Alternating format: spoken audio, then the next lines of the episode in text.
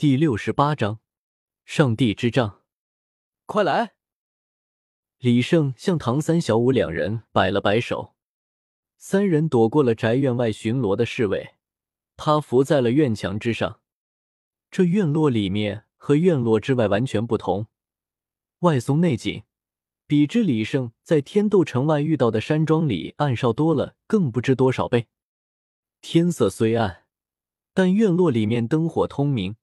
到处都是燃烧着的火把油灯，将整个院落照得透亮。他们这一身黑色反而成为了最为显眼的色彩。失策啊！本想着晚上能够容易潜入一点，没想到啊，晚上竟然比白天还要紧。早知道在上午就动手了。李胜拍了拍大腿，瞅着下方到处巡逻的侍卫，有些焦躁的抓了抓头皮。三哥，你有没有什么办法？李生望向了唐三，身为唐门的弟子，至少应该比他更懂得一些潜入的方法吧？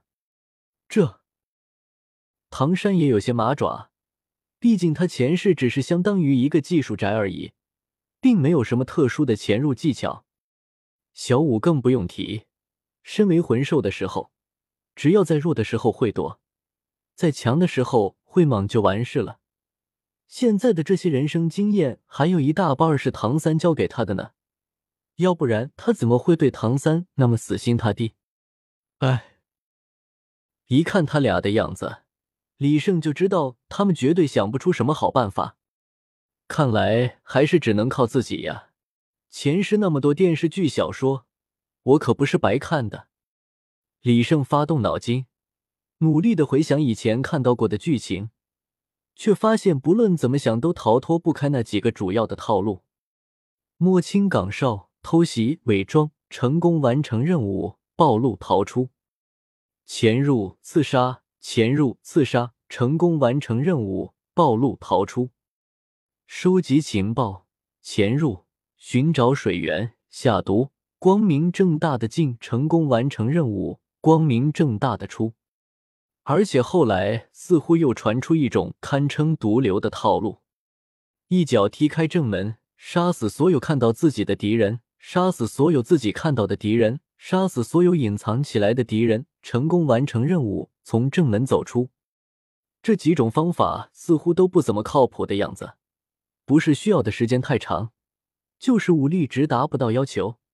所以李胜决定将几种方法综合一下。三哥。我想到一个办法，来，我们一起商量商量。李胜三人围成一个圈，小声嘟囔着，时不时的还比比划划。过了一段时间，三人站了起来，互相点了点头。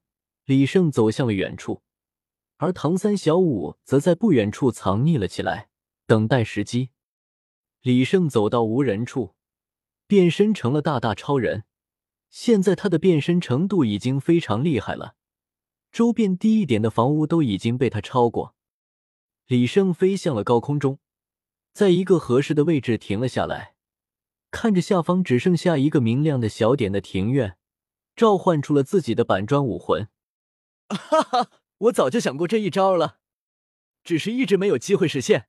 虽然翻天印现在还只是徒有其表，但是却可以让他们尝一尝翻天印的变种能力的威力。轰！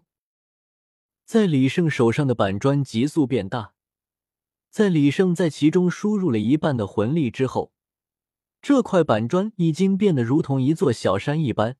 稍微瞄准了一下位置，板砖如流星一般呼啸而下。哈哈哈！但是小说里老是说什么天级武器、上帝之杖什么的，我这也不比他们差啊。等我能够飞得再高一点儿，板砖再大一点。威力就会越来越大，到时候恐怕就连真的流星也没我的板砖威力大。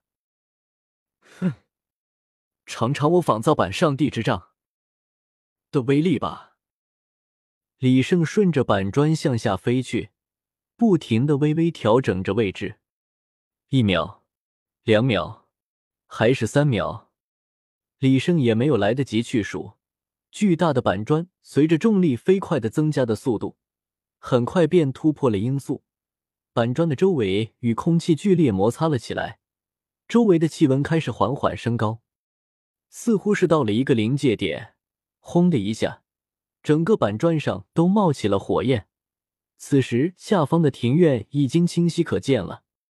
在庭院里巡逻的卫兵也发现了天空中突然出现的陨石，一个个的惊恐的大叫了起来。看着越来越近的陨石，一部分人完全放弃了抵抗，瘫倒在地，而另一部分人则像疯了一样向庭院外面跑去。李胜故意引导着板砖向着庭院的前半部分砸去，那里房屋较少，至少不会误伤太多人。藏身在庭院里的魂师也有了动作，伴随着一声尖锐的哨声，许多魂师跃上了房屋屋顶。仔细一看，怕不是有上百名之多。为首的是一名魂斗罗，大声的指挥了起来，要求所有的魂师朝着天空中的陨石攻击。李胜现在的实力虽然不算太高，但是凭借着从高空而下的力量。这枚上帝之杖已然拥有了比大部分封号斗罗都要强大的攻击力，下面这群魂师是绝对挡不住的。看着天空中的陨石，这些魂师强行压抑住了自己逃跑的欲望，颤颤巍巍的使出了自己的魂技，数十道流光飞向了天空中，散发着各色的光辉，轰击在了陨石之上。最为亮眼的莫过于那位魂斗罗了。他的武魂乃是一柄短刀，看起来倒像是一把菜刀一样，不过他的柄比菜刀长多了。他竟然觉醒了武魂真身，用出了最强的能力，一柄针，四十米长大刀出现在了他的头顶。破！巨大的刀飞向了天空，劈向了李胜的板砖。一些完全没有远程攻击技能的，但是也亮出了武魂。他们的任务是拦住被打碎的陨石碎块。令他们失望的是，陨石的确破碎了，但并不像他们所想的那样碎成无数块，而是从中间咔嚓一声一分为二。卧槽！这他妈谁呀？他怎么弄出来这么大的一把瓦刀？李生震惊无比。从某种意义上来说，他的武魂板砖被瓦刀天克。不过，虽然李胜的板砖被瓦刀给劈开了，但是分成两块的板砖依然能够造成非常大的破坏，甚至范围更广大了一点。轰！轰！